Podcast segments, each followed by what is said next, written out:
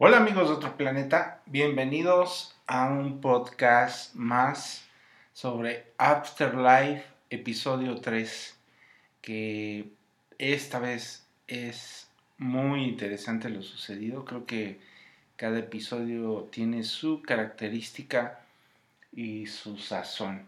Así que sin más, vamos a comenzar.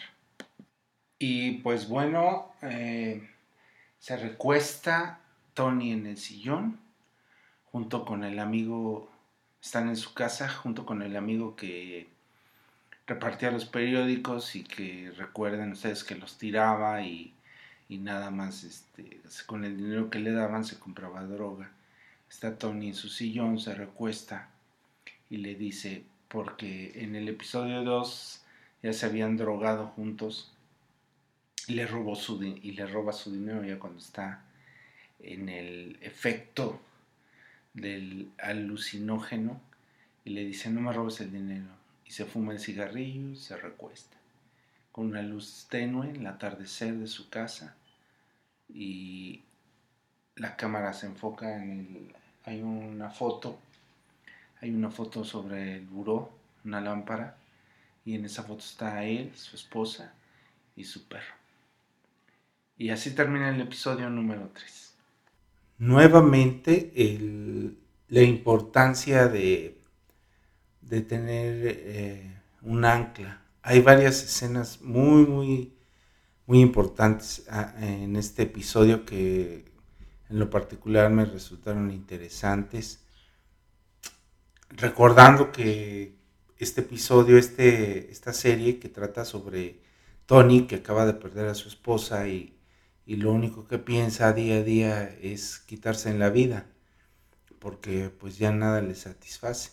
A través de estos capítulos nos va mostrando cómo Tony realmente era feliz con su mujer y, bromeaba, era un hombre feliz, era un hombre agradable. A raíz de su pérdida, que fue el cáncer, pues eh, cambia todo para Tony, ¿no? Así como para quienes hemos pasado por pérdidas, pues también cambia todo, ¿no? Eh, cambia todo, ya el otro día hablaba con una persona que, me decía, acaba de pasar el Día de las Madres y, nos decía, pues tú y yo, bueno, ya no tenemos a nuestra mamá, pero hay que seguirle echando ganas.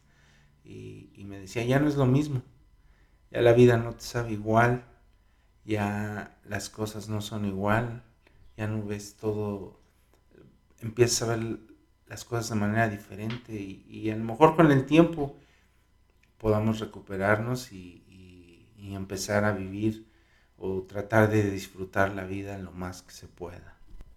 Hay otra escena, una de las más importantes yo creo, de la película, o que a mí me pareció interesante, que por cierto, ahí en el lugar donde vive Tony, yo creo que a mí me agradaría vivir porque hay mar eh, está, se fue, se fue caminando a la playa, está viendo un video de esos videos que les cuento que dejó su esposa para él. Y en eso este, le dice, lleva a la perra a, este, a la playa, lleva la perra a la playa y que a ella le gusta y todo ese rollo. Y le dice Tony, vamos a la playa y enseguida se levanta y órale, vámonos.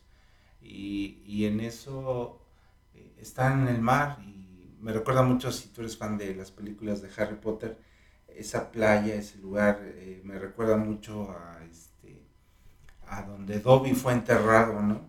Donde Dobby fue enterrado después de haber rescatado a Harry eh, de esta, ay, no recuerdo ahorita, pero que estaban ahí atrapados en, el calabozo los, los tres y, este, y Dobby fue por ellos.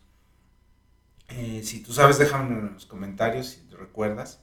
Y, ya este, se van a la playa y estando en la playa se acuerda otra vez eh, en su mente, recuerda nuevamente que eh, habían ido una ocasión a la playa y su mujer este, estaba dormida y él se le ocurrió echarle un chorro de agua y, y ahí vemos cómo se empieza a reír y todo, ¿no? Y esto nos muestra que realmente, como les comentaba, tenía una vida feliz él estaba contento con la vida que tenía y pues se le arrebató, ¿no? Y, ya estando ahí en la playa nuevamente, este, está el perro ahí, están los dos parados frente al mar y él se quita la, su chamarra y se mete, se mete al mar y yo dije, Tony, ¿qué estás haciendo? Tony, ¿qué estás haciendo? Despierta, voltea hacia el perro, la perra, voltea, voltea hacia ella. Y este, en eso la perra comienza a ladrar, comienza a ladrar y está ahí, este, pues hablándole hasta que Tony, pues yo creo en algún momento le empezó a escuchar o le dio miedo ya realmente enfrentarse en el último segundo a morir y, quedarse ahí en el, en el mar, pero reacciona, despierta y él regresa. Él regresa a donde, no sé, algo le sucedió y es también una escena de esas eh, potentes ahí en toda la, en este capítulo que ahora, si ustedes ya vieron este episodio, se los estoy contando de atrás hacia el principio, ¿no? Donde pasa esto con Tony y nuevamente la importancia de tener, de tener un ancla, ¿no? Que a veces parece que nos sentimos perdidos, a veces eh, recuerdo, recuerdo en una ocasión que ya había partido mi mamá y iba yo en el carro eh, no recuerdo qué iba, pero simplemente yo creo me dormí, no sé, iba como zombie o algo así y lo único que recuerdo fue que me empezaron a pitar y me empezaron a decir de cosas y, ya después reaccioné, desperté y vi que me le había atravesado un carro y antes no me había golpeado que alcanzó a frenar, me atravesé una calle sin ver, entonces ahí fue donde, híjole, híjole, qué difícil es, qué difícil es, ¿no? Creo que mm, las pérdidas de esa magnitud cuando eh, cada quien tiene su relación con, con, la persona que hemos perdido, pero eh, creo que esa misma relación con la persona que hemos tenido marca, marca la manera en que reaccionamos hacia esa pérdida, en la manera que interactuamos, ¿no? Porque, pues no sé, digo, yo no puedo opinar ni decir que lo que digo es verdad y ni es la verdad absoluta porque pues no soy psicólogo y no lo sé, pero en mi caso que cuando hemos perdido una madre y, a quién le duele más, ¿no? Si al hijo que está cercano a la madre o el hijo que, que vive en otro país o el hijo que vive en otro estado y se le complica eh, venir o estar con, sus padres, ¿no? ¿A quién le duele más? ¿Al hijo cercano o al hijo lejano? Y digo, aquí tampoco yo no estoy juzgando ni diciendo nada, no quiero que se me malinterprete, pero simplemente creo que cada uno de nosotros sabemos cómo nos duele, qué nos duele y cuánto tiempo nos puede doler, ¿no? Y, su cuñado de Tony trata de ayudarle, trata de ayudarle a a salir adelante. Y en esa ayuda, pues eh, lo lleva, se le ocurre, yo creo que fue mala idea, también Tony, yo no sé para qué fue, se le ocurre llevarlo a, una, a un show de, un cómico eh, stand-up, a varios, ¿no? Y están ahí hablando, está uno de ellos hablando ahí eh, ya en el show, cuando de repente se le ocurre hacer un chiste sobre la muerte, ¿no? y, dices, híjole, híjole, ¿no? Y Tony está en primera fila, totalmente serio, pues él en su situación, en su problema. El cómico le pregunta que cómo se llama, que si no le gustó el chiste, que está muy serio, que, que, y se le ocurre preguntarle que cómo le va. Y Tony, pues le soltó toda la sopa y le dijo, a principios de año murió mi esposa, me siento muy mal y cada día me quiero suicidar, ¿no? Entonces, eso es lo que tengo. y el cómico pues ya no supo qué hacer, ni qué decir, ni, ni nada, ¿no? Y ya cuando salen, pues su cuñado eh, pues, mm, le pide que por favor pues, le eche ganas, que él está tratando de animarlo, de, que disfrute la vida y, y toda esa cuestión, pero parece que pues no lo está logrando. El único momento donde en la serie se ve que Tony está tranquilo es cuando cuando, porque hay una chava nueva, una chica que entró a trabajar y le está enseñando todo el proceso de lo que hacen en el periódico. Y creo que eso es lo que le está ayudando. Y de cierto modo, pues también drogarse, ¿no? Drogarse es lo que le ayuda y, y, ahí es donde a, él se le ve más relajado, más calmado, burlándose de sus compañeros. Es donde se ve más tranquilo, más relajado.